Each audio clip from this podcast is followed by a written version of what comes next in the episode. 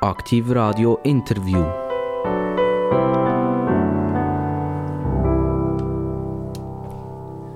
Aktiv Radio, das Radio mit den absolut besten Interviews, aber sicher nicht wegen mir, sondern wegen den Top-Gästen, die wir bei uns immer wieder dürfen begrüßen. Sie sehen, wir haben ein Spektrum von ganz links bis ganz rechts. Wir haben Grüne, wir haben Leute, die gewerkschaftlich organisiert sind. Wir haben Leute, die die andere Seite vertreten, nämlich die Arbeitgeber. Weil ohne die geht nämlich auch nichts. Und wer ist hier nicht prädestinierter als der äh, Direktor von diesem Verband, vom Schweizerischen Arbeitgeberverband. Und ich darf heute ganz recht herzlich begrüßen der Roland A. Müller. Grüezi miteinander, freut mich sehr, da zu sein. Sie haben der A zwischendrin im Jahr, damit Sie nicht einfach der Roland Müller sind, oder? Weil sonst gibt es noch 92 andere. Das hat ein bisschen etwas, hat aber auch einen tieferen Grund. Ich bin ein bisschen im Arbeitsrecht unterwegs am Publizieren und da gibt es einen Kollegen, der hat kein A, der Roland Müller. Und wir haben uns eigentlich ein Leben lang begleitet und immer einander äh, quasi Text austauscht und so weiter. Und damit wir dann schlussendlich uns voneinander unterscheiden können, habe ich ein A und er eben keins. Also Ihre Gedankenrichtung ist die gleiche. Also der Roland Müller und der Roland A. Müller denken gleich. Das heißt, die Texte wären eigentlich austauschbar. Ja, sie sind mindestens sehr ähnlich. Er ist äh, Anwalt, er ist auch so ein bisschen eher auf der Arbeitgeberseite unterwegs und entsprechend publiziert er auch im Arbeitsrecht, über Verwaltungsräte und so weiter. Also praktisch ohne A fast vertauschbar. Sie haben ja nicht nur den Titel Arbeitgeberverband, Direktor, das ist Ihr Job, den Sie müssen oder dürfen machen durch den Tag durch. Da gibt es ja noch andere äh, Jobs, die Sie machen. Sie haben eine Professur an verschiedenen Orten. Die Uni Zürich, glaube ich, ist richtig, oder? Ja, richtig. Da gibt es eine äh, Law School in Zürich. Ist das ja, Gleiche? Ist eigentlich ja. das Law School und die Uni Zürich ist das Gleiche? Nein, das ist nicht das Gleiche. Das eine ist wirklich die Uni Zürich, also die eigentliche Universität. Dort habe ich auch eine Habilitationsschrift gemacht, auch in einem arbeitsrechtlichen Thema, Arbeitnehmervertretung. Und das andere ist Kaleidos und äh, Law School, das ist eine private äh, Fachhochschule, wo es noch sehr spannend ist, auch mit Praktikern zusammen quasi die Themen zu diskutieren und zu über, überzubringen. Und das macht das Ganze eigentlich höchst spannend. Und dann sind Sie ja noch als Richter auch noch unterwegs. Und da stelle ich ja immer die Frage, zum Glück hat der 24-Stunden-Tag 48 Stunden. Ja, richtig. Das macht, wenn man das liest, fast ein bisschen der Anschein. Selbstverständlich sind das Nebenämter und äh, auch das Arbeitsgericht, das kommt eher selten vor. Aber in der Tat, bei gewissen Themen, und auch das bringt dann den Praxisbezug an, äh, ist das äh, sehr spannend, mal zu sehen, wie es in der Praxis zu und her geht und äh, wie man dann kann als Richter über gewisse Fälle befinden kann. Ich habe eigentlich sehr viele Juristen vis-à-vis von mir. Das ist noch interessant. In der Politik, in den Verbänden, in der Wirtschaft sind es doch viele, die entweder sind sie der HSG gesehen und haben dort sich um die Ökonomie gekümmert oder sie sind irgendwie mit dem Recht in Verbindung gekommen. Wann ist das bei Ihnen passiert? Wann, wann haben Sie gewusst, ich will Jurist werden? Ja, das ist fast ein bisschen banal. Also, äh, ich bin ins Gimmi und habe schon dort mich eher für den sprachlichen, latinischen Weg entschieden, also äh, Typ B. Damit ist alles, was MINT betrifft, eher weggefallen. Das hat mit der persönlichen Befindlichkeiten zu tun. Und wenn man das weiterdenkt, dann landet man eher im Bereich Jurist, Politolog als äh, Ökonom oder Mathematiker. Und so ist es eigentlich für mich schon von Anfang an klar gewesen, welche Richtung, Fachrichtung, dass es dann später einmal sollte gehen. Und ich bin eigentlich heute noch fasziniert von diesen verschiedenen juristischen Fragen. Das klingt extrem trocken, aber so ist es effektiv nicht, weil das Recht ist eigentlich der Rahmen fürs tägliche Leben. Das ist man sich gar nicht so bewusst. Wenn ich ein Busticket löse, dann gehe ich schon einen Vertrag ein. Oder eben vor allem auch in unserem Bereich, wenn ich neu arbeite, dann ist das Arbeitsverträge, Sozialversicherungen. Und das ist halt nach wie vor faszinierend. Sicher nicht für alle gleich, aber mindestens bei mir halt immer noch. Sie haben Typus B gemacht, das ist Spruch, ein Sprachgymnasium. Mhm. Ähm, haben Sie noch Latein müssen machen oder sind Sie schon befreit gewesen? Nein, nein, das war effektiv Inhalt. Gewesen. Ich habe dann ein bisschen gestoppt, wo es noch richtig Griechisch, Griechisch gegangen ist. Das habe ich dann nicht mehr wollen. Aber äh, das war damals wirklich noch gang und gäbe. Gewesen. Für das Jus-Studium hat man es nicht mehr gebraucht. Man hat zwar noch römisch Recht gehabt, auch das ein bisschen Grundlage für alles andere, aber es ist nicht mehr so im Vordergrund gestanden. Also der Ludus Latinus ist bei Ihnen ein Begriff und Galina Klamat auch, oder? Ja, ja, das ist alles Thema. Und, und das ist, glaube ich, auf der ersten Seite das Einzige, was ich weiss, weil ich habe meinem Bruder immer zugehört, äh, zugelassen, wenn er das rezitiert hat ja, und äh, die, die Henne gackert, oder?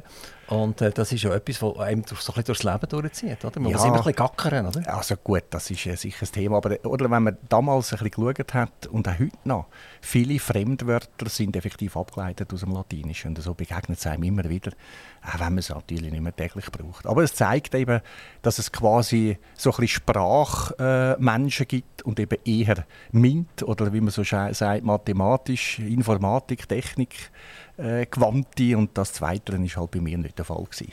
Wenn Sie in den Kirchen etwas Latinisch angeschrieben sehen, das können Sie noch lesen. Lesen kann ich es, verstehe vielleicht nicht mehr alle Details, aber da und dort kommt mir das sicher noch bekannt vor. Sie haben sich dann irgendwann entschieden, nach der Matur Jus zu machen. Dann ist ja darum gegangen, an, an was für eine Universität gehe ich. Bei Ihnen, Sie sind in Zürich aufgewachsen. Und dann haben Sie gesagt, wa- warum eigentlich weggehen von der wichtigsten Stadt von der Schweiz? Ja, das ist halt auch schon ein paar Jahre her, oder, wenn man meinen Jahrgang anschaut. Und in der damaligen Zeit äh, ist man sehr oft äh, quasi dort in die Schule, wenn man so salopp sagen wo man äh, gelebt hat. Äh, wenn es hochgekommen ist, ist man dann auch ein bisschen Militär, aber man hat nicht Auslandsstudien äh, angepeilt. Das ist dann erst später gekommen, so der Master of Law und alles. Ist ein bisschen heute im Trend, oder? Der Zeitgeist weist das natürlich aus. Und so bin ich auch kleinräumig eigentlich an die Uni und äh, habe dann meine Auslandssemester erst später gemacht, äh, in Deutschland ein bisschen, auch wo es eben dann dort auch wiederum um Arbeitsrecht, um Betriebsverfassung und diese Themen gegangen ist. Also sehr weit haben Sie es ja nicht gebracht. Also Sie sind in Zürich aufgewachsen und wohnen heute in Erlenbach, das ist Goldküste. Richtig, ja. Also eigentlich, wie viele Kilometer sind das? Etwa 3,74 ja, ja. Kilometer oder In so? dieser Grössenordnung. Er- Erlenbach ist ja auch steuergünstig. Ja, ja. Das Und, ist so. Es ist auch schön gelegen. Das Logo oder das, das Slogan, nach Erlenbach gegangen, Slogan äh, vom Dorf heisst einzigartig am Zürichsee. Ja, nein, das ist relativ banal gewesen. Also auch zu meinen Zeiten vor über 20 Jahren, wo wir, äh, meine Frau und ich, dort angezogen äh, sind, äh, ist das eigentlich noch nie so Goldküsten in dem Ausmaß gewesen, sondern für uns ist es ganz einfach praktisch gelegen gewesen. Ich habe im Seefeld, Zürich Seefeld geschafft und so ist das relativ schnell unten am See nach äh, erreichbar gewesen. Das ist der Haupttreiber gewesen. Heute ist es natürlich nach wie vor schön, das ist so. Äh, und vor allem, wenn man am Abend bei diesen heißen Sommern bei Kanibadi in den See schwimmen, dann ist das sicher ein Erlebnis. Also die, die dort damals Wohneigentum kaufen haben eigentlich das grosse Glück. Heute jemand Jüngeres, der das Jus-Studium machen und, und äh, vielleicht mit äh, 30 mal das erste Kind hat, eine kleine Familie, der wird nach Erlenbach wohnen, vermutlich keine Chance, wenn er nicht irgendein Erbe oder etwas hinter sich hat. Ja, das ist äh, so. Wenn man zurückschaut, hat sich das extrem entwickelt, die Immobilienpreise. Das ist das eine. Das andere ist aber auch, der Markt ist ausgetrocknet. Also es gibt auch sehr wenig. Natürlich hat das dann auch mit den Preisen zu tun. Das ist ja so. Also es ist nicht einfach, dort etwas zu finden, aber es ist nach wie vor möglich. Aber sicher im oberen Preissegment. Das ist halt einfach so. Also es ist nicht nur so, dass selbstverständlich die Arbeitgebervertreter an schönen Orten wohnen, sondern es sind auch Politiker eher im linken Lager, die an schönen Orten wohnen. Also ich hatte zum Beispiel eine grüne Politikerin, äh, eine grünliberale Politikerin bei mir, gehabt, die in Kilchberg wohnt, im Wohneigentum. Also alle, die das dürfen, können sich glücklich schätzen. Tun wir mal ein bisschen über Zürich reden. Zürich ist so wie ein Magnet für ganz, ganz, ganz viele gut ausgebildete Leute. Wenn man jetzt so ein bisschen in die Peripherie rausgeht und unser Studio, obwohl wir jetzt die gesamte deutsche Schweiz äh, senden, ist hier im Kanton Solothurn in diesem wunderschön beschaulichen Zuchwil. Und da, wenn man einen hat, der geht an die Kante, der macht eine Matur und dann geht er studieren, sehr oft eben auch in Zürich, und dann bleibt er nachher dort. Also wir können ihn nicht mehr zurückholen. Was könnten wir hier in der Peripherie eigentlich machen, damit die Magnetwirkung ein bisschen aufhört und wir unsere gut ausgebildeten Leute, die wir eigentlich produziert haben, wieder so ein bisschen zu uns zurückkommen? Ja, ich glaube, wenn man jetzt die kürzere Vergangenheit anschaut, äh, dann gibt es natürlich sehr viele Möglichkeiten. Es ist vielleicht nachvollziehbar, dass Jüngere, wenn sie jetzt studieren oder in die Schule gehen, ähm, in Zürich dort eher gerade bleiben gerade weil auch vielleicht vor Ort etwas mehr läuft. Auf der anderen Seite, wenn wir jetzt schauen, dann nach Corona gibt es doch viele Möglichkeiten von Homeoffice. Also man kann auch äh, da und dort Hause arbeiten. Dann ist auch Zuchwil gut angebunden, auch äh, im Verkehrsnetz. Und die Weg, namentlich wenn man es auch vergleicht mit dem Ausland, vielleicht von einer Stunde auf Zürich oder sonst an einen Arbeitsort, gibt ja viele andere Städte oder Dörfer auch noch in der Umgebung, wo es interessante Arbeitsplätze gibt. Die Wege, die sind nicht so lang, oder? Also man ist schnell einmal in einer Stunde irgendwo im Umfeld so dass ich glaube, auch äh, der Ort selber oder die Gegend Solothurn generell hat viel zu bieten viele Leute in der heutigen Zeit wollen auch wieder eher ein bisschen ins Land wohnen. Ich glaube, das ist auch sehr viel oder sehr oft ein bisschen, äh, ja, familienabhängig. Äh, wenn man jünger ist, kinderlos, ist man vielleicht eher gerne ein in einer Stadt. Wenn man dann eine Familie hat, vielleicht auch wieder gerne ein bisschen äh, weiter raus. Also ich wäre da sehr zuversichtlich, dass im Rahmen der heutigen Möglichkeiten und der heutigen Zeit eigentlich jeglicher Ort, fast jeglicher Ort in dem Land äh, absolut äh, zum Wohnen geeignet ist. Es gibt das Sprichwort hochgestiegen, tief gefallen. Und wenn man aktuell das ein bisschen anschauen, müssen wir ein bisschen Angst haben um Büroflächen in Zürich. Mhm. Also nehmen wir jetzt die, die ganze Geschichte von der ehemaligen Credit Suisse, die ja schon weit weg ist gedanklich, mhm. äh, die UBS, die die geschnappt hat und integriert hat. Und da redet man zum Teil, nicht nur gerade jetzt bei der UBS, aber man redet von Hunderttausenden von Quadratmetern Büroflächen, die obsolet werden. Es gibt zum Beispiel ein Gebäude in Opfiken, das heißt Galeria. Mhm. Das sind etwa 25.000 Quadratmeter Büro. Das hat Credit Suisse schon vor langer Zeit aufgegeben und man hat dann versucht, kleine einzelne Mieter dort reinzubringen, was gar nicht so wahnsinnig einfach ist. Wie sehen Sie das für Zürich? Jetzt äh, die Fusion, oder wie man einmal sagen, äh, von den Banken, andere, die wo sich verändern, äh, wird das zu einer kleinen Bürokatastrophe führen im Raum Zürich? Ich glaube, Katastrophe nicht gerade, aber es wird sicher Veränderungen geben. Äh, es gibt Firmen, namentlich größere, die entsprechend Büroflächen reduzieren, weil die Leute halt auch die arbeiten.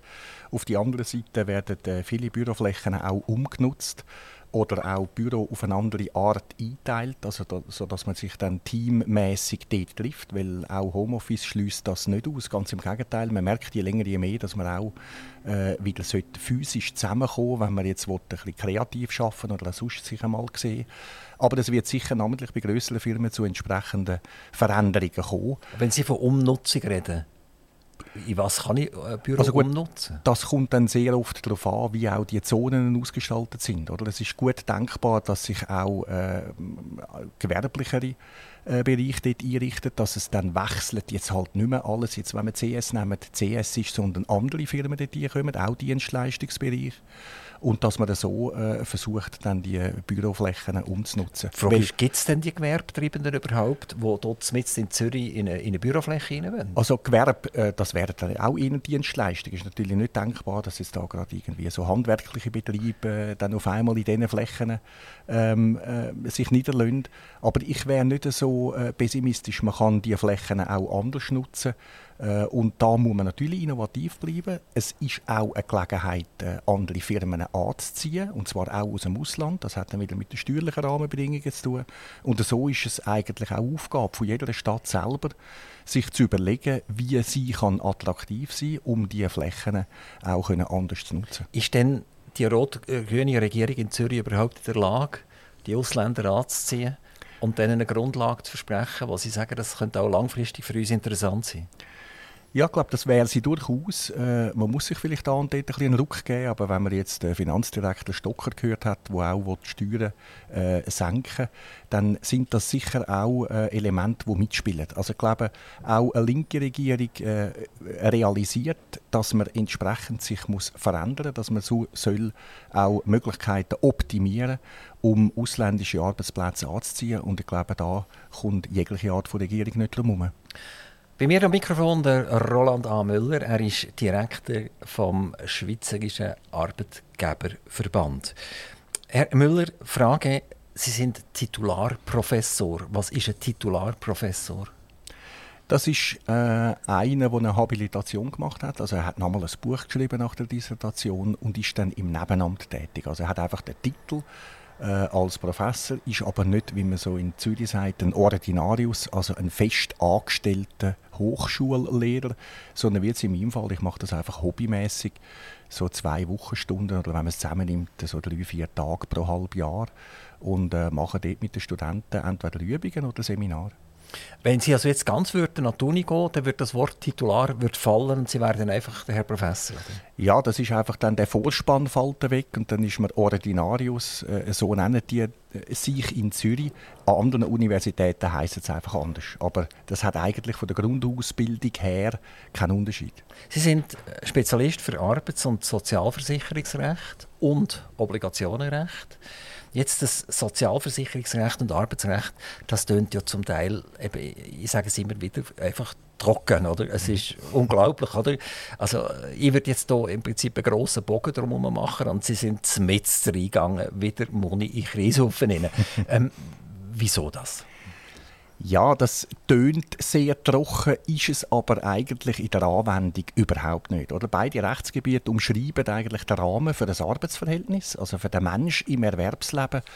Und wenn wir jetzt äh, auch in der heutigen Zeit schauen, was so alles passiert äh, in der Praxis, dann sind das äh, eins zu eins Anwendungsfälle. Komplet äh, komplettieren tut das Ganze natürlich auch noch die Möglichkeit am Arbeitsgericht können hier und da tätig sein. Und so ist es wirklich die praktische Anwendung von vielleicht ein bisschen trockenen äh, Gesetzestext, aber eben nochmal, in der Praxis ist das sehr äh, vielfältig. Es ist auch kreativ, also wenn man Verträge gestalten kann, wenn man jetzt in meinem Fall auch äh, kann auf äh, Bundespolitik Einfluss nehmen kann, jetzt macht man ja Gesetze im Parlament, dann ist das, vielleicht für viele ein bisschen komisch, aber ist wirklich kreativ. Also wir sind jetzt auch als Arbeitgeberverband sehr engagiert in der Corona-Zeit. Dort ist es ja um Notverordnungen gegangen und um entsprechende Lösungssuchung und das ist extrem kreativ gewesen, wenn man daran denkt, was man jetzt da probiert hat mit der Arbeitslosenversicherung, die Gelder äh, können auszahlen oder auch die Corona-Kredit und so weiter. Das ist vielleicht auf einer trockenen Basis, aber schlussendlich in der Lösungsfindung ziemlich kreativ. Sie sind ja nicht nur eben beim Arbeitgeberverband, wir haben äh, gesehen, nicht nur an der Universität, sondern auch noch bei freien Universitäten sind Sie tätig. Und jetzt sind Sie unter anderem noch Mitglied im Verwaltungsrat von der Compen Suisse. Mhm. Ich muss Ihnen ehrlich gesagt sagen, dass ich das Wort Compen Suisse eigentlich das allererste Mal gesehen habe, gestern, als ich mich ein bisschen vorbereitet habe auf das Interview heute.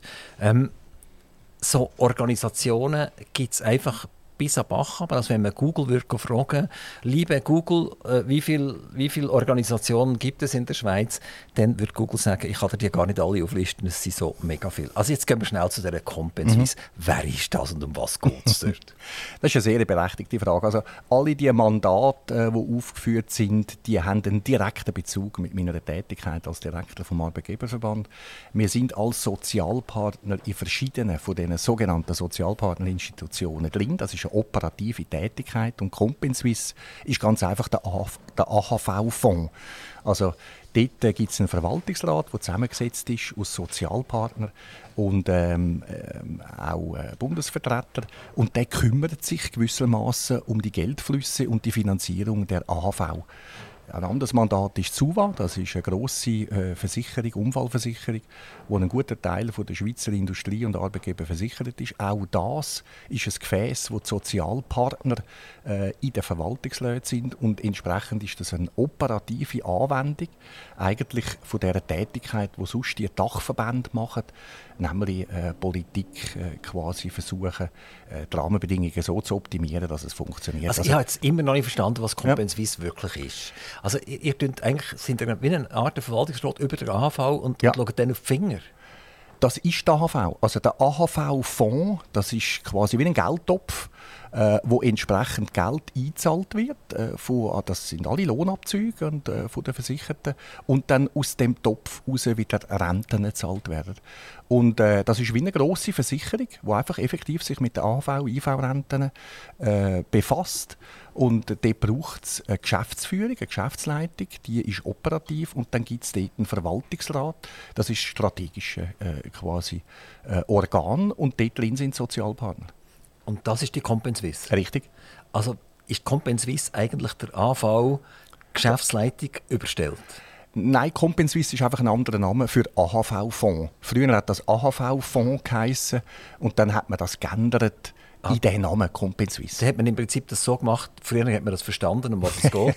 und jetzt hat man einen Namen gefunden, wo kein Mensch mehr weiß, um was es geht. Sie Aber ist gut, reden wir darüber. Dann ja, wissen es vielleicht ein paar Leute mehr, was es wirklich ist. Ja, ich habe es einfach morgen schon ja, ja, vergessen. Nein, das ist so. ähm, gehen wir schnell, schnell zur SUVA. Ja. SUVA ist eine, eine Versicherung. Ja. Und das Versicherungswesen ist ja in der Schweiz primär privatwirtschaftlich. Mhm gelöst. Also ohne Sozialpartner. Es gibt eine, eine Zürich Versicherung, eine Mobiliarversicherung, eine Allianz und weiß nicht, nicht, was es alles noch gibt. Mhm. Und, und Zuwa ist ja dort ein eine, eine spezielle mhm. Geschichte. Ähm, warum braucht es SUVA? Warum hat man das nicht den Privaten gegeben und sagen, äh, der Staat lobt Finger von solchen Sachen? Das ist eine sehr berechtigte Frage und die Frage äh, wird immer wieder diskutiert, auch in der Politik. Wo kommt das her? Man hat früher, äh, wo man verschiedene Branchen hatte äh, und gemerkt hat, der Arbeitgeber haftet eigentlich für Unfall und für die Unfallfolgen äh, von ihren Mitarbeitern, hat man gemerkt, da muss man etwas machen, wo sich die Leute und die Branchen können versichern können. Und darum entsprechend ist das auch heute noch so, dass bei der SUVA namentlich Industrieverbände, also Maschinen, Elektro, Metall, Karossier und so weiter, äh, versichert sind, von Gesetzes wegen weil die haben relativ hohe Risiken und um Prämien können tief zu behalten, gibt es die SUVA, die Schweizerische Unfallversicherungsanstalt. Also sagen Sie jetzt eigentlich als freisinnigen und libertären Mensch eigentlich, sagen Sie, das ist toll, dass wir die SUVA haben und die ist staatlich überwacht und organisiert und Sozialpartner sind drin und dort sind die Kosten eigentlich tief. Das kommt dort her, dass eben das Risiko in diesen Branchen überproportional hoch ist. Und es hat, wenn man schaut, bisher äh, keine andere Lösung gegeben. Es ist auch äh, so, dass äh, am Anfang auch andere Versicherer nicht bereit waren, die Risiken zu übernehmen. Und darum hat man heute eigentlich ein System, das sich echt bewährt hat. Man hat zum einen die SUVA und zum anderen auch die privaten Versicherer, die entsprechend äh, nach wie vor Produkte zur Verfügung stellen, einfach für das Dienstleistungssegment und für andere Segmente. Aber ist das nicht fast ein bisschen fragwürdig ein bisschen? Also man sieht das bei den Gebäudeversicherungen. Mhm. Nehmen wir zum Beispiel die Gebäudeversicherung vom Kanton Bern, wo nicht nur hoheitliche Aufgaben wahrnimmt, sondern wo immer mehr anfängt, äh, den privatwirtschaftlichen Versicherungen auf reinlängen und Angebote macht, wo die ganz klar konkurrenzieren. Mhm. Ähm, Zuwa eigentlich auch, also Zuwa überprüft ja einen Betrieb und sagt, nein, du kannst die jetzt nicht mehr bei der Versicherung X versichern, weil die Arbeiten, die du vollziehst, die sind äh, der SUVA unterstellt. Und dann muss man ja zwangsläufig zur SUVA gehen. Mhm. Ja, äh, das ist eine berechtigte Frage und dort muss man natürlich genau anschauen, oder, was die entsprechenden äh, Monopolisten oder Teilmonopolisten auch wirklich machen und was sie sollen dürfen machen.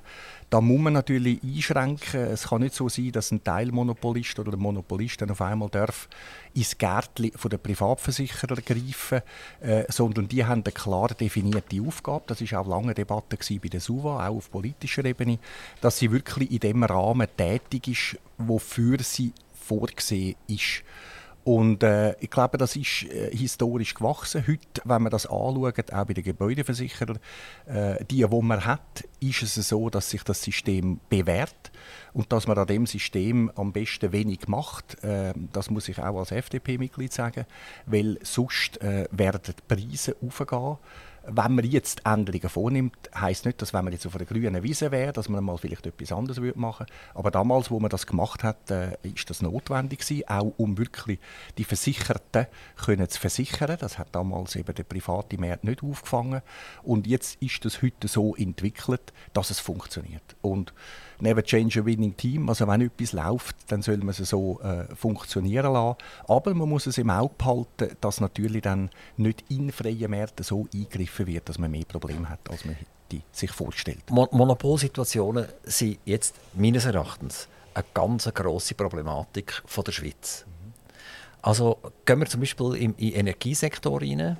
Ähm, der Strom muss ich mehrheitlich bei einem Monopolist beziehen. Das Gas muss ich mehrheitlich bei einem Monopolist beziehen.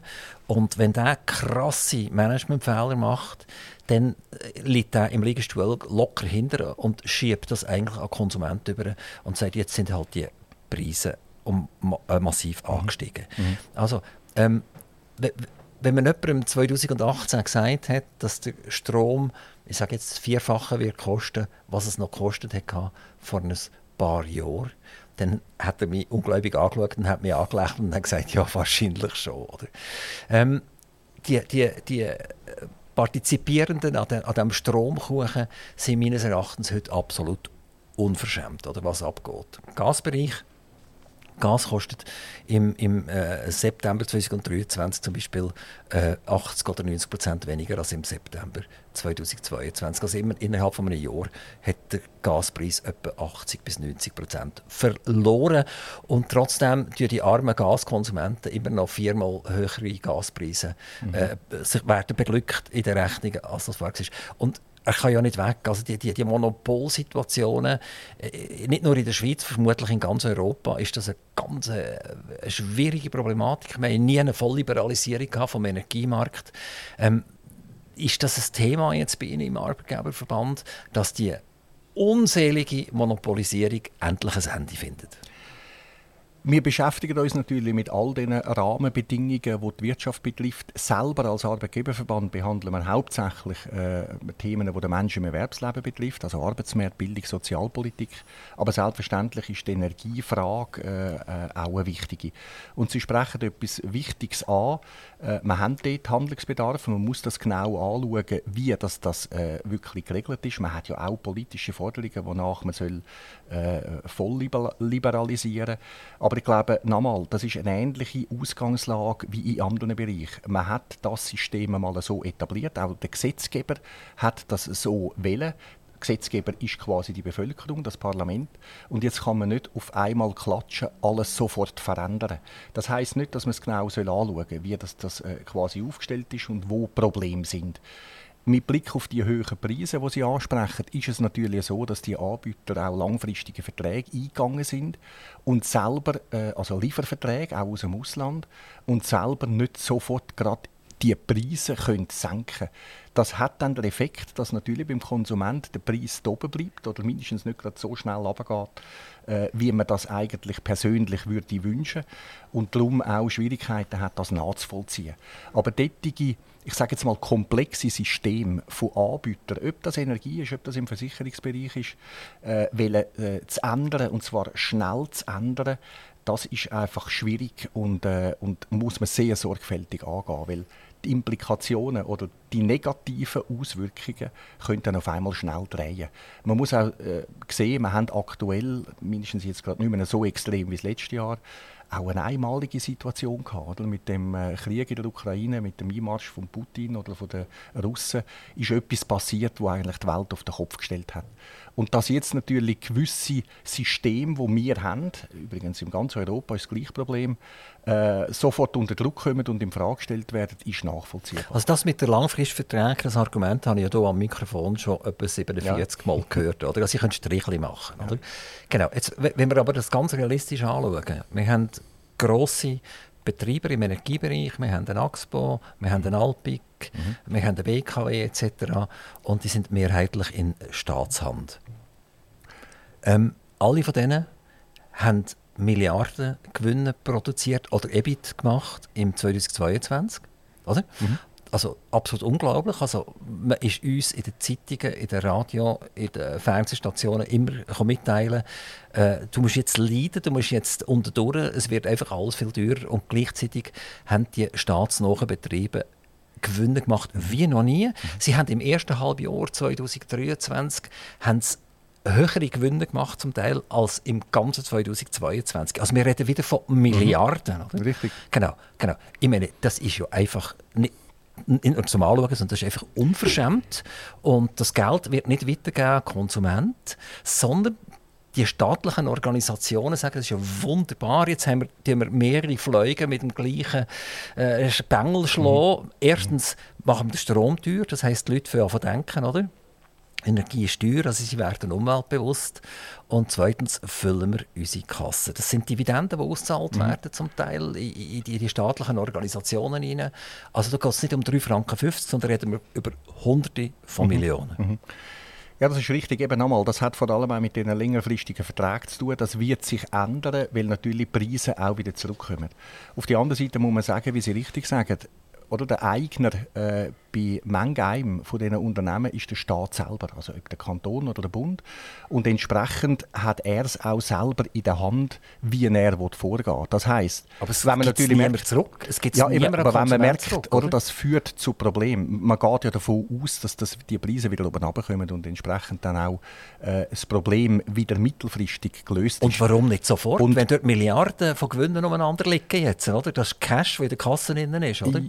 Ja, da, das da Sie jetzt sofort kann, ich, kann ich absolut nachvollziehen. Da gibt es eben auch einen Rechtsrahmen, wo man jetzt entsprechend muss überprüfen muss, wie kann man das anpassen. Oder was ich aber noch sagen ist, dass der Staat natürlich, der entsprechend die hohen Gewinne macht, äh, oder dann auch Dividenden äh, zurückbekommt, auch sich genau muss überlegen, was er dann wieder will, äh, machen bzw. wie er das Geld will ausgeben will. Weil wenn natürlich entsprechende Problemfälle äh, aus dem heraus generiert werden, also Sozialhilfeempfänger und so weiter, dann zahlt ja das der Staat auch wieder. Das heißt also, der Staat selber muss ein Interesse haben, äh, sättige Auswüchse selber zu bekämpfen und eine Lösung zu finden.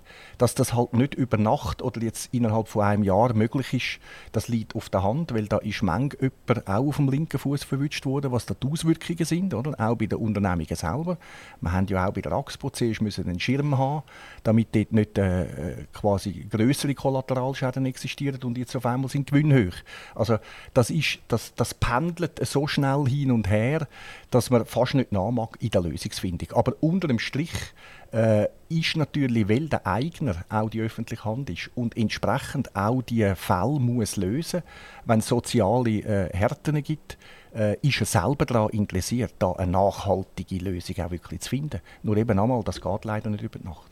Also ich habe so das Gefühl, dass die Ausfälle, die von der Nationalbank im 2022 stattgefunden haben, äh, einfach kompensiert werden jetzt durch Energiepreise. Das heißt jetzt zum Beispiel der Kanton Bern, dem entfällt 280 Millionen äh, von der Nationalbank im 2022, äh, die im 2023 nicht ausgezahlt sind worden und jetzt holt man sich das halt bei der BKW. Oder? Und das Gleiche macht der Kanton Zürich äh, bei der AXPO, gehört ja am Kanton Zürich und am Kanton Aargau, glaube mehrheitlich.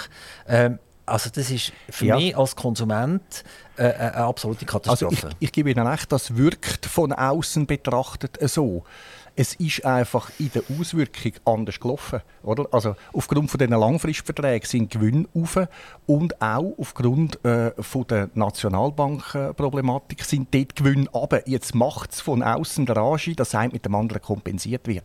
Aber das ist natürlich nicht geplant. Also es ist nicht so, dass... Aber es ist schön, oder? Ja, es, also bei mir ist es geht gerade so, gesehen, auf, oder? Aber äh, ich glaube nicht, dass das im Endeffekt das Ziel ist von der öffentlichen Hand, dass man jetzt da mit dem nachhaltig weiter, weiter gutschiert. Also, Gut, wir werden sehen, was, ja, ja, was wird passieren, aber die Problematik ist jetzt, dass ganz viele Mittelständler langsam aber sicher mit Krankenkassenprämien mhm. und Energie in Nebenkosten kommen, zwangsläufige Nebenkosten reinkommen, die sie fast nicht mehr können tragen können. Und das ist einfach ganz eine wüste Situation. Roland A. Müller, Professor und Direktor vom Arbeitgeberverband, gehen wir zum Arbeitgeberverband. Der Arbeitgeberverband hat einen Präsident und er hat einen Geschäftsführer. Und sie sind der Geschäftsführer. Also sie sind im Prinzip der, der die Knochenarbeit macht. Oder? Und dann gibt es einen Präsident. Und das ist der, der, wenn wir sagen, sich ein bisschen im Sonnenlicht kann, präsentieren und äh, wenn eine Fernsehkamera etwas will, vom Arbeitgeberverband, geht man vielleicht mal schnell lieber zum Präsident als zum dem, der Knochenbüte macht.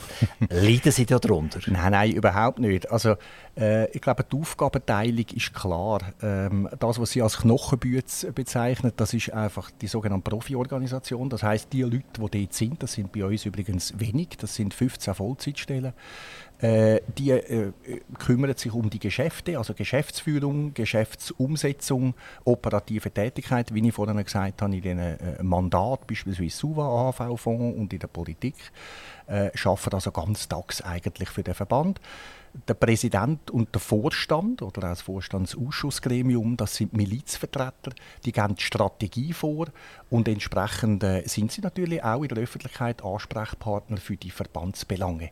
Und äh, die meisten in dem Vorstandsausschuss, so übrigens auch unser Präsident Severin Moser, die kommen aus der Praxis, die bringen ihre Erfahrung mit von Unternehmungen, von Konzernleitungen und das ist wichtig, dass das Zusammenspiel eben gut funktioniert und wir quasi äh, in der Umsetzung von der Strategie auch können mit diesen Leuten eng zusammenarbeiten damit man weiß, in welche Richtung der Verband soll gehen Bis jetzt sind ja die äh, Präsidenten mehrheitlich aus der Industrie herausgekommen. Der Valentin Vogt staatliche Person, der zwischendurch auch mal gesagt hat, was er denkt. Äh, er ist von Burkhardt-Kompression hergekommen, ist dort sehr vermögend worden. Also er hat eigentlich auch Leistungsbeweise erbracht, dass er nicht nur Arbeitnehmer ist sondern effektiv Arbeitgeber ist und äh, äh, die Firma extrem weit gebracht hat. Jetzt mit dem, mit dem äh, Severin Moser ist das erste Mal jemand aus dem Versicherungswesen da. Es klingt fast, wie, wie Sie da ein manipuliert hätten. Meine, Sie sind ja, bevor Sie zum Arbeitgeberverband waren, beim Versicherungsverband und haben gefunden, so, äh, den Severin Moser, den kenne ich schon lange, den tun wir jetzt hier eigentlich aufpushen. Ähm, ist das eine, riesige Zäsur von, von, den, von den Leuten, die industriellen Background hatten, jetzt 100 Jahre lang, und jetzt plötzlich kommt ein Dienstleister, ein Versicherer, der Präsident wird von dem Arbeitgeberverband? Also vielleicht nochmal äh, oder nochmal einfach zur Klarstellung. Es ist natürlich nicht so, dass der Direktor kann, äh, seinen Chef wählen sondern vielmehr ist das Generalversammlung bei uns, wo notabene der Präsident wählt. Aber das ist richtig. Äh, er ist das erste Mal aus dem Dienstleistungsbereich und ich glaube, das ist nichts Schlechtes, sondern ganz im Gegenteil. Wir haben eine Wirtschaft in dem Land, die äh, aus verschiedenen Bereichen kommt, die industriell prägt ist. Gott sei Dank auch immer noch, wenn man in andere Länder anschaut. Aber wo natürlich auch das Dienstleistungssegment, also der sogenannte dritte Sektor, seine Bedeutung hat. Und ich glaube, es ist wichtig und richtig, äh, dass auch einmal jemand aus dem sogenannten dritten Sektor das Präsidium übernimmt. Und das ist jetzt mit dem Severin Moser äh, das erste Mal in der Geschichte des Verbandes so äh, gemacht worden.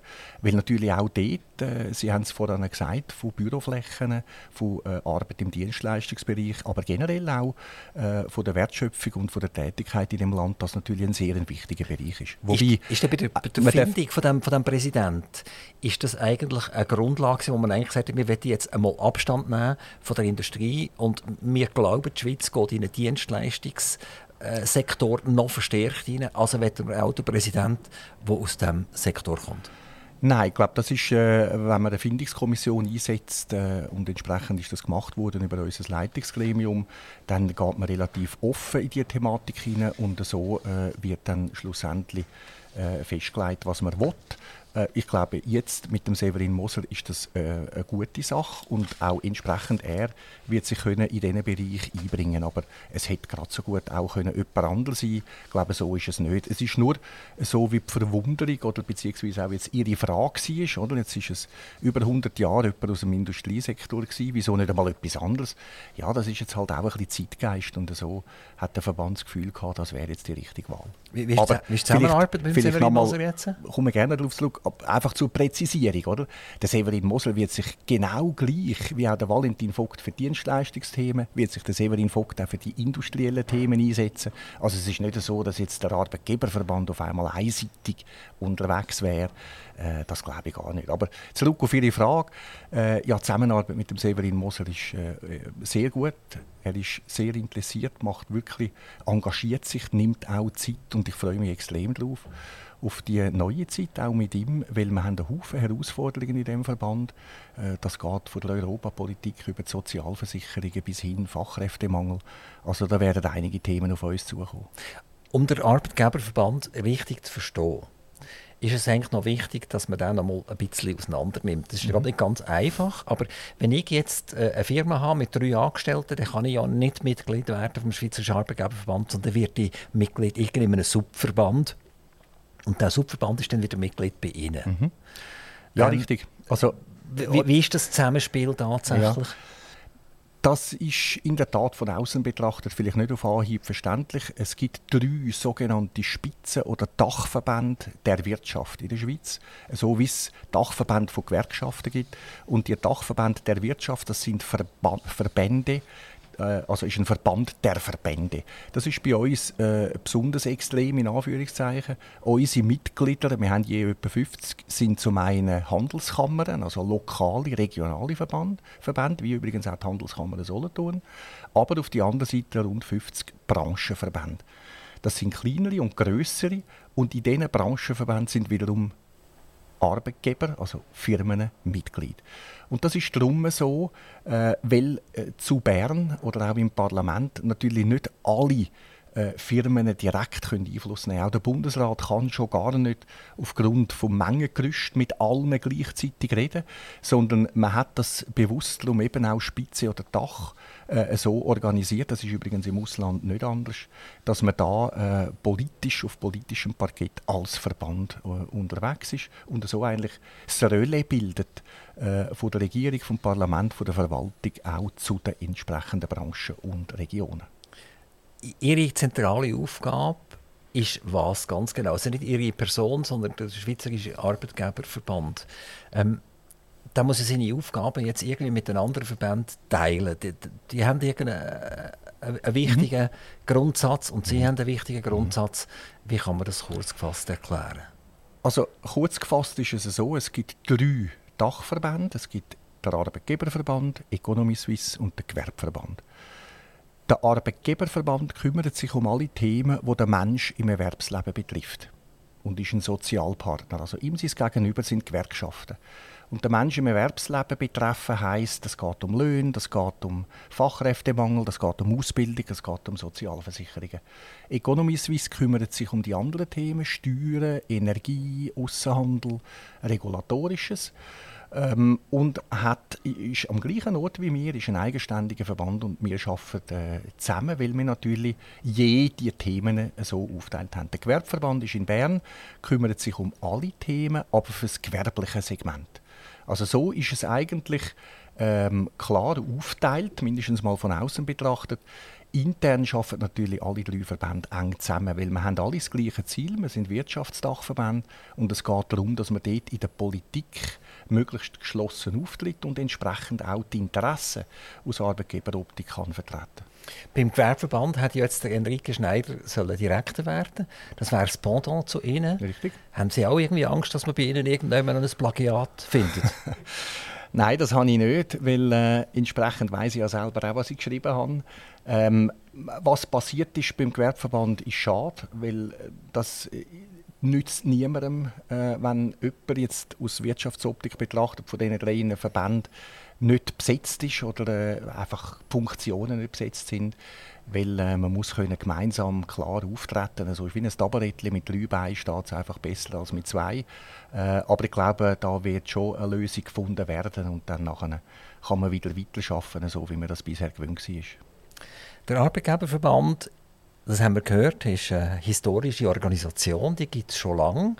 Und äh, die Industrialisierung in der Schweiz ist jetzt auch schon ein Zeitchen her.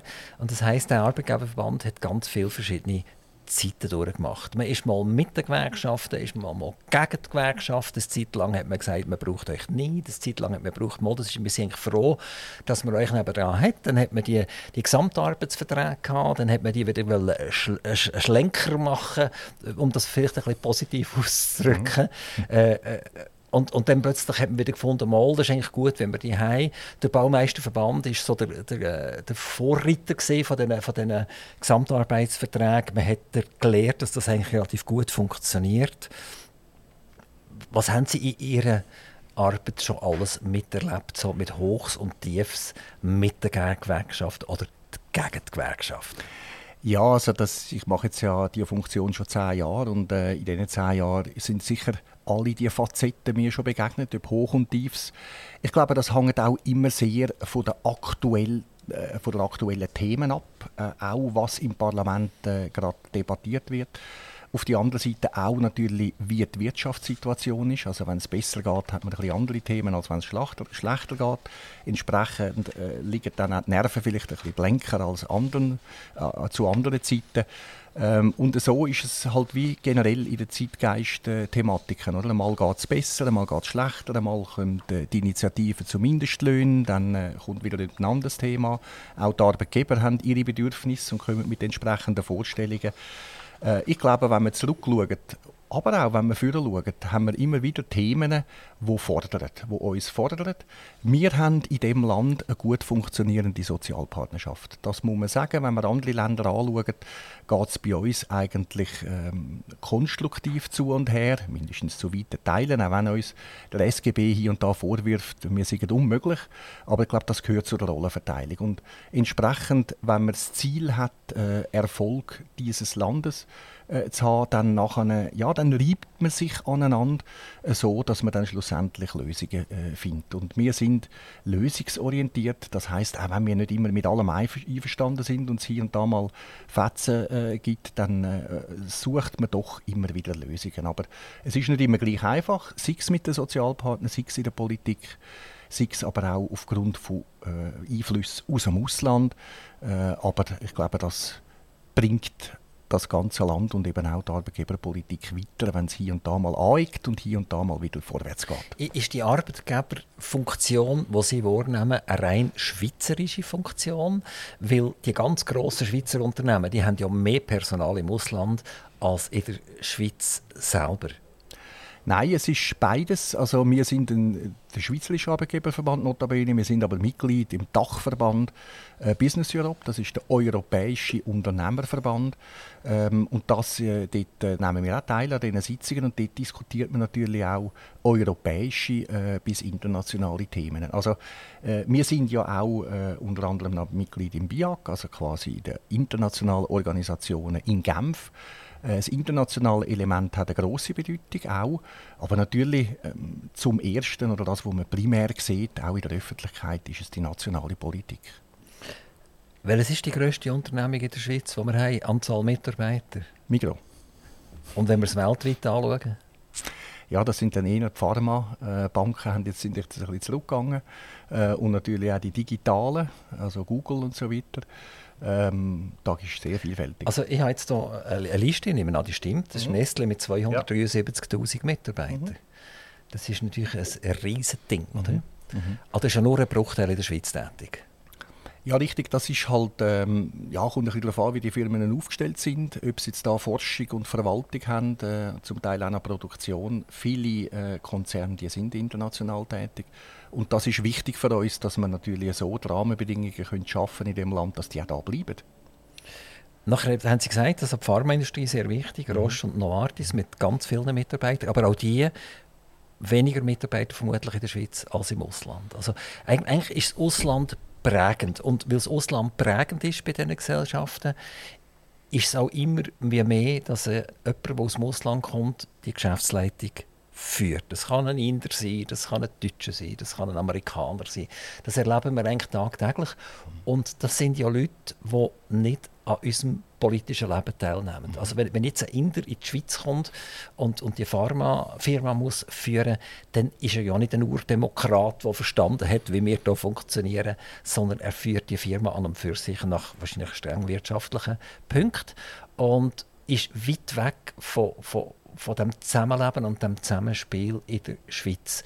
Und wenn wir durch die grossen Konzerne durchgehen, dann wird es wirklich langsam schwierig, überhaupt noch einen Schweizer zu finden, der zu oben mhm. ist. Ist das ein Problem für Sie? Ja und nein. Also äh, selbstverständlich geht es darum, auch über die Verbände äh, diesen Firmen quasi ähm, nicht gerade unsere Ideen an, aber aufzuzeigen, ähm, was in der Schweiz für Rahmenbedingungen gelten und was die Vor- und Nachteile sind. Ähm, Ähnliches erlebt man auch, wenn es beispielsweise ums Militär geht, äh, inwieweit das Verständnis da ist, dass die Leute auch sollen können ins Militär gehen und dort weitermachen. Also wir haben verschiedene Themen, wo natürlich man probiert auch äh, mit diesen äh, Firmen sich auszutauschen. Jetzt muss man wissen, jede von diesen Grossfirmen hat natürlich auch einen Schweizer Vertreter und die Schweizer Vertreter, die sind entsprechend auch die meisten in unseren Gremien, also sowohl beim Arbeitgeberverband wie auch in den anderen beiden Dachverbänden, also Economie Suisse. Und so probiert man, und das ist natürlich dann äh, die Aufgabe auch von diesen Firmenvertretern, äh, nationalen Firmenvertretern, das, was auch wirklich notwendig ist, für die Konzerne können einspeisen Aber die Konzerne sind weltweit tätig und entsprechend ist natürlich auch die Aufgabe von so einem CEO ein bisschen andere als vielleicht äh, von einer Binnengesellschaft. Wie, wie ist denn die Zusammenarbeit mit, mit diesen Leuten. Also, nehmen wir jetzt wieder jemanden, der aus Indien kommt, ein völlig anderes Gedankengut mitbringt und die sind ja Mitglied irgendwie indirekt wieder bei Ihnen beim Arbeitgeberverband. Ähm, sagen die, es braucht euch eigentlich gar nicht groß. Wir haben so viele Mitarbeiter, wir haben so viele eigene Leute. Eigentlich sind wir selber groß. ja, eben, also nochmal, von diesen Firmen sind dann sehr oft eben die Schweizer Vertreter bei uns in den Gremien. Also wir haben äh, nicht mit diesen internationalen äh, Leuten zu tun, jetzt wir als Arbeitgeberverband. Ähm, und dann ist es äh, die Aufgabe von diesen Firmenvertretern auch äh, intern die ähm, sage jetzt mal, Rahmenbedingungen, die in dem Land gelten, eben auch als Grundlage zu nehmen und ihr Verhalten auf uns abzustimmen. Aber äh, die nationale Tätigkeit ist dann eben etwas anderes als die internationale. Was wir können bieten ist über diese Einfluss- oder Eingangskanäle einfach darzustellen und zu zeigen, dass unsere Rahmenbedingungen immer noch die optimalsten sind für so Firmensitz. Aber da müssen wir äh, daran arbeiten, da müssen wir dranbleiben. Das ist alles nicht Gott gegeben. Ich werde noch kurz das Thema Europa streifen. Europa ist in der Schweiz eine Art des Wunschkonzert. Und beim Wunschkonzert ist es relativ einfach. Da kann ich eine Platte auflegen oder ein MP3 abladen und dann kann ich das, den Wunsch eigentlich erfüllen, was ja bei Europa nicht ganz so einfach ist. Die Schweiz hat aus irgendeinem Grund auch historisch ein Lohnniveau erreicht, das nie der Fall ist. Also wir, wir können 100 Kilometer von jedem Ort aus der Schweiz rausgehen und dann ist das Lohnniveau zwei bis dreimal tiefer als bei uns. Ist das langfristig haltbar? Also Gewerkschaften wollen ja das mit, mit entsprechenden Massnahmen, dass man sagt, jawohl, Europa, Zusammenarbeit, jawohl, aber Lohnniveau müssen wir unbedingt behalten.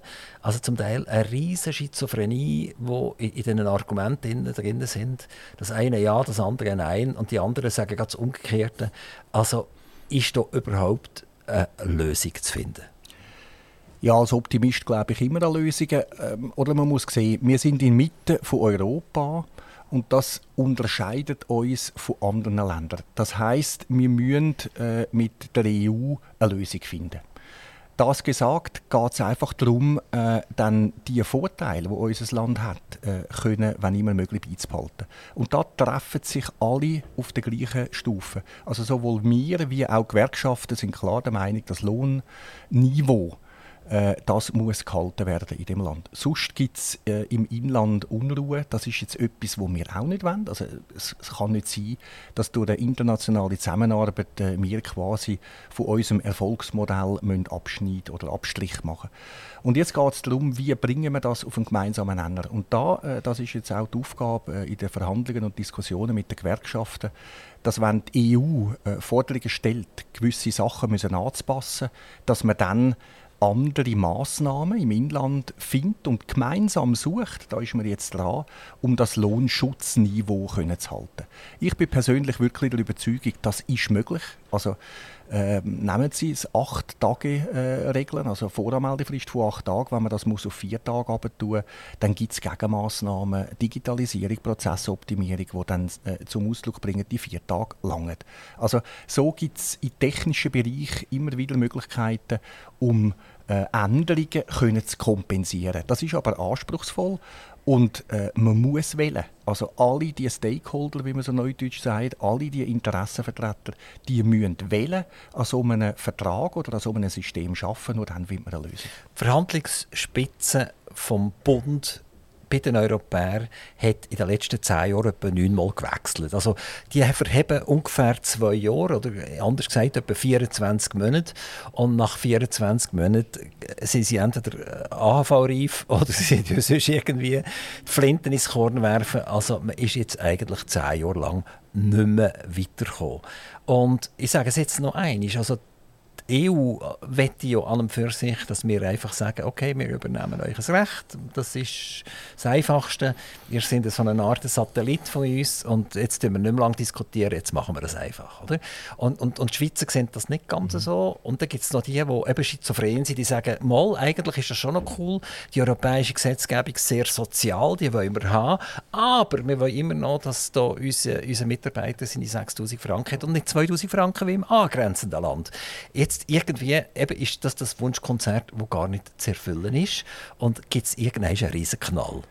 Nein, ich glaube nicht, dass das nicht zu erfüllen ist. Es braucht einfach wirklich intensive Verhandlungen. Die haben übrigens ja noch nicht gestartet. Äh, also nach dem Abbruch über das institutionelle Rahmenabkommen ist man jetzt am Sondieren und wieder am Aufstarten von Eckwert und will Anfangs nächstes Jahr das Verhandlungsmandat verabschieden.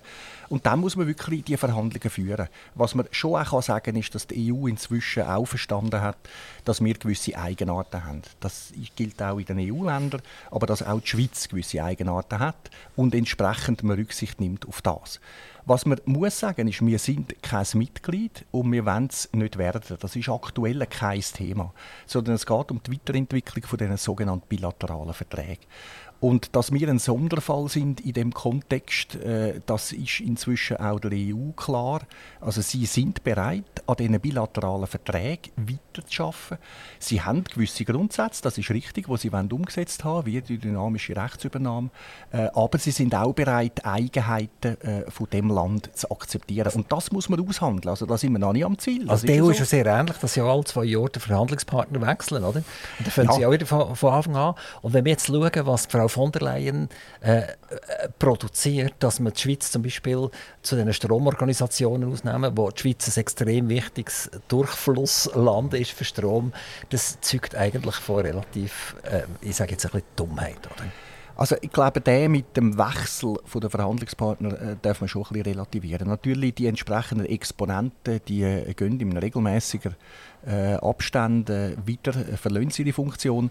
Aber die Entourage, wie man so sagt, oder äh, quasi die unmittelbaren Berater und auch die Verwaltung drumherum, die bleiben. Und entsprechend ist alles, was man ausgehandelt hat, nicht verloren, sondern man darf davon ausgehen, dass man auf dem, was man einmal sondiert oder ausgehandelt hat, kann weiterarbeiten kann. Aber äh, es ist völlig richtig, also so äh, haben äh, sowohl die EU wie auch wir ihre eigenen Interessen und immer wenn beide äh, oder zwei Verhandlungspartner ihre eigenen Interessen haben und daran festhalten und das stehen wir nach wie vor dafür ein, für die ähm, Schutzniveau halten von der Löhne in dem Land, dann kann es hier und da mal ein bisschen klopfen. Also Sie sehen nicht ganz so schwarz. Es kommt gut. Nein, ich, sehe in der Tat nicht, äh, nicht so schwarz. Wir haben Deckwert definiert. Äh, wir schaffen jetzt alle darauf hin, auf ein Verhandlungsmandat, aber äh, wir sind noch nicht am Ziel.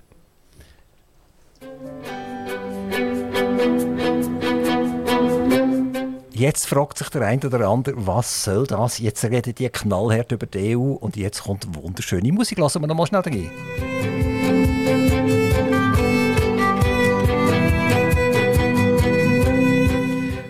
Und das haben wir schnell eingespielt, weil das sind die Fiddling Millers und nicht Müllers, sondern die Millers. Ähm, was ist der Bezug zu dieser Musik? Ja, der ist relativ einfach. Das ist äh, unsere Familienband, äh, darum auch Millers, äh, tönt ein bisschen besser als Müllers. Und Fiddling darum, weil äh, unsere vier Kinder und meine Frau, die spielen alle Geige und Bratschen und äh, wir haben die Corona-Zeit benutzt, um eine CD aufzunehmen und die heißt jetzt Unique und das ist unser privates Hobby. Wer spielt daheim die erste Geige?